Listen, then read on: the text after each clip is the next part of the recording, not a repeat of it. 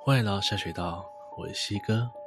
在科技进步的时代，发达半导体产业几乎让台湾成为半导体护国群山围绕的无敌科技岛。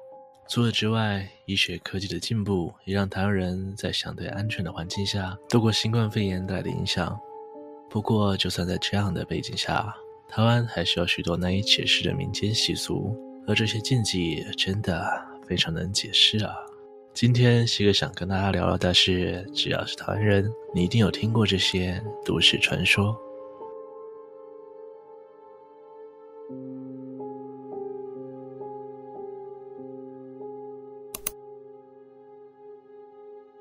机器上面要放乖乖，乖乖文化是台湾非常特别的迷信，不管是多高级的厂房设备，都会有一台不乖机器吧？这时候就要出动绿色包装。奶油椰子口味的乖乖放在机器上面或者旁边，祈求设备乖乖运转。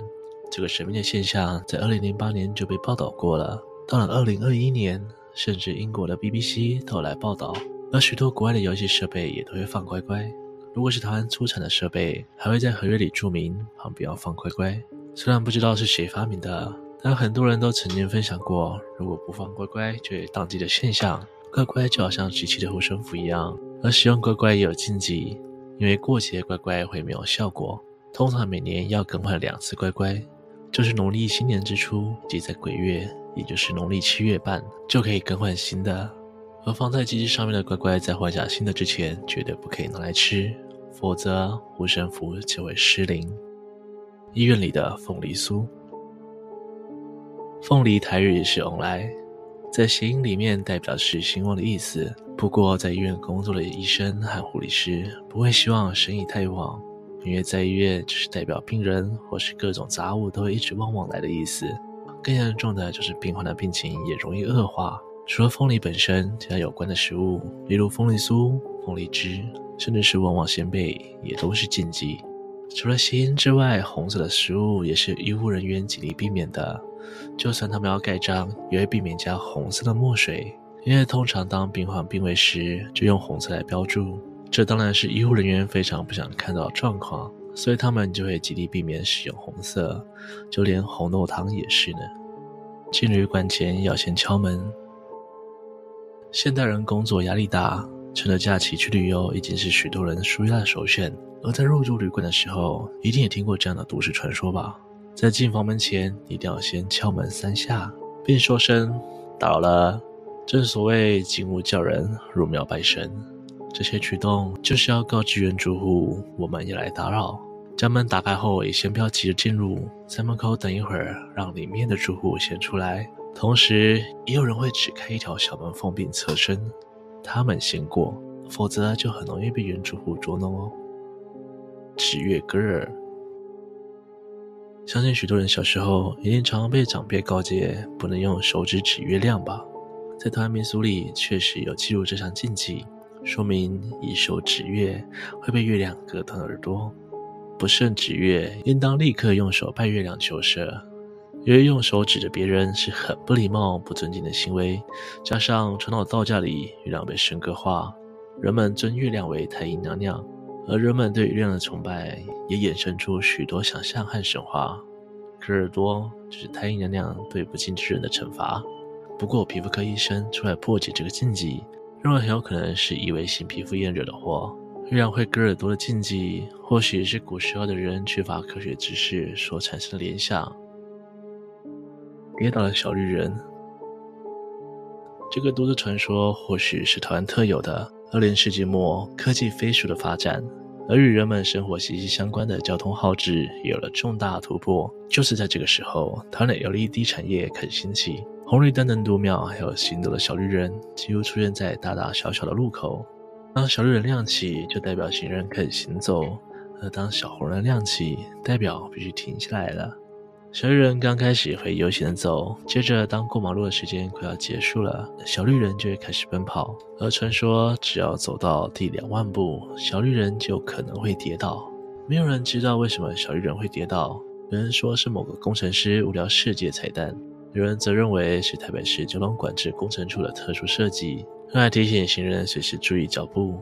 而除了跌倒之外，还有小绿人会倒立，走的脚步会跨得比较大，或是本该原地踏步的小绿人，却偷偷往前走一点点的说法。那以上的说法都被当时设计小绿人的工程师给否认了。虽然没有人能回答小绿人跌倒的问题，但下次大家可以留意马路上的小绿人，或许就可以捕捉到跌倒的那一瞬间。请鬼抽烟。俗话说：“饭后一根烟，快乐似神仙。”除了人会抽烟之外，据说好兄弟们也是会抽烟的。有在抽烟的朋友们一定都会知道一些禁忌吧？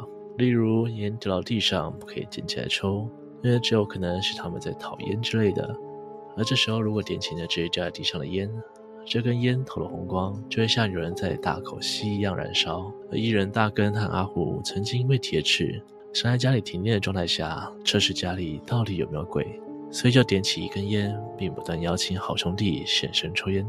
没想到，本来没有人在吸的香烟，竟然大量红光，并且以很快的速度燃烧，把两个人都吓坏了。北车招牌灯不亮就会有事故。台北车站的招牌早期是蓝底白字的，现在应该很多人都不知道了，因为台北市政府在二零一六年开始推动城市美学，台湾铁路管理局仍然拆除位于台北车站上头蓝底白字标示的灯光招牌。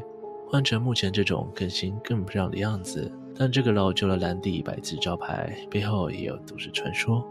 在台铁员工之间流传着一个说法，就是那个蓝白招牌中，只要有一个字不亮，隔天就会刚好有事故，比如车子在什么地方故障，或是有人掉下去。所以这个招牌可以说是台铁运势的象征。很多员工下班时都会特别回头看一看，如果有字不亮。隔天上班可要打起一百二十分的精神。不过事到如今，灯光招牌被拆除了，台北车站招牌预兆的传说也随之烟消云散。这可以说是台湾最短命的都市传说吧。吹口哨会有鬼魂，半夜不能吹口哨，否则会把鬼吸引过来。相信很多人小时候都被这样警告吧。吹口哨也可以换成吹哨子、吹笛子之类的。总之就是声音尖细的音乐声，因为人们相信夜晚是阳气最弱的时候，鬼魂就会在夜晚出没。相对的，人的身体也会比较衰弱。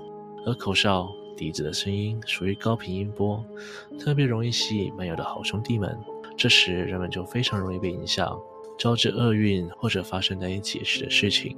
不过许多文史专家说，这是日治时代。为了防止老百姓乱吹口哨扰乱军情，日军散布了谣言，让他人不要在半夜吹口哨，夺命大怒神。到游乐园玩最刺激的莫过于是自由落体类型的设施了吧？不过曾有一个都市传说是这样的：有人去游乐园玩的时候，发现自由落体周围围着一群人，旁边有警车、救护车，原来是一个女生在玩的时候发生意外。他在坐上设施之前，没有把自己的长头发绑起来，所以在设施下坠时，头发往上飞，卡到机器里，整片头皮都被扯了下来。最后失血过多，加上离医院太远了，来不及急救，所以丧失了生命。由于这件事情实在太耸动，游乐园的高层不想让这种事情曝光，所以花了大笔的钱把新闻压了下来。这个都市传说闹得沸沸扬扬。许多网友都表示有认识的人在现场亲眼目击，但根据实际状况而言，头发没有个两三公尺，应该是很难卡进机器里的。所以这起事件或许成为台湾最诡异的都市传说吧。今天的故事就分享到这边。小的时候被这些都市传说吓得不要不要，大家还有听过哪些猎奇的都市传说吗？欢迎在底下留言跟我分享。如果喜欢我的频道，别忘了帮我按赞、订阅、分享，并且开启小铃铛，才不会错过最新上片的通知哦。我是西哥，我们下次见。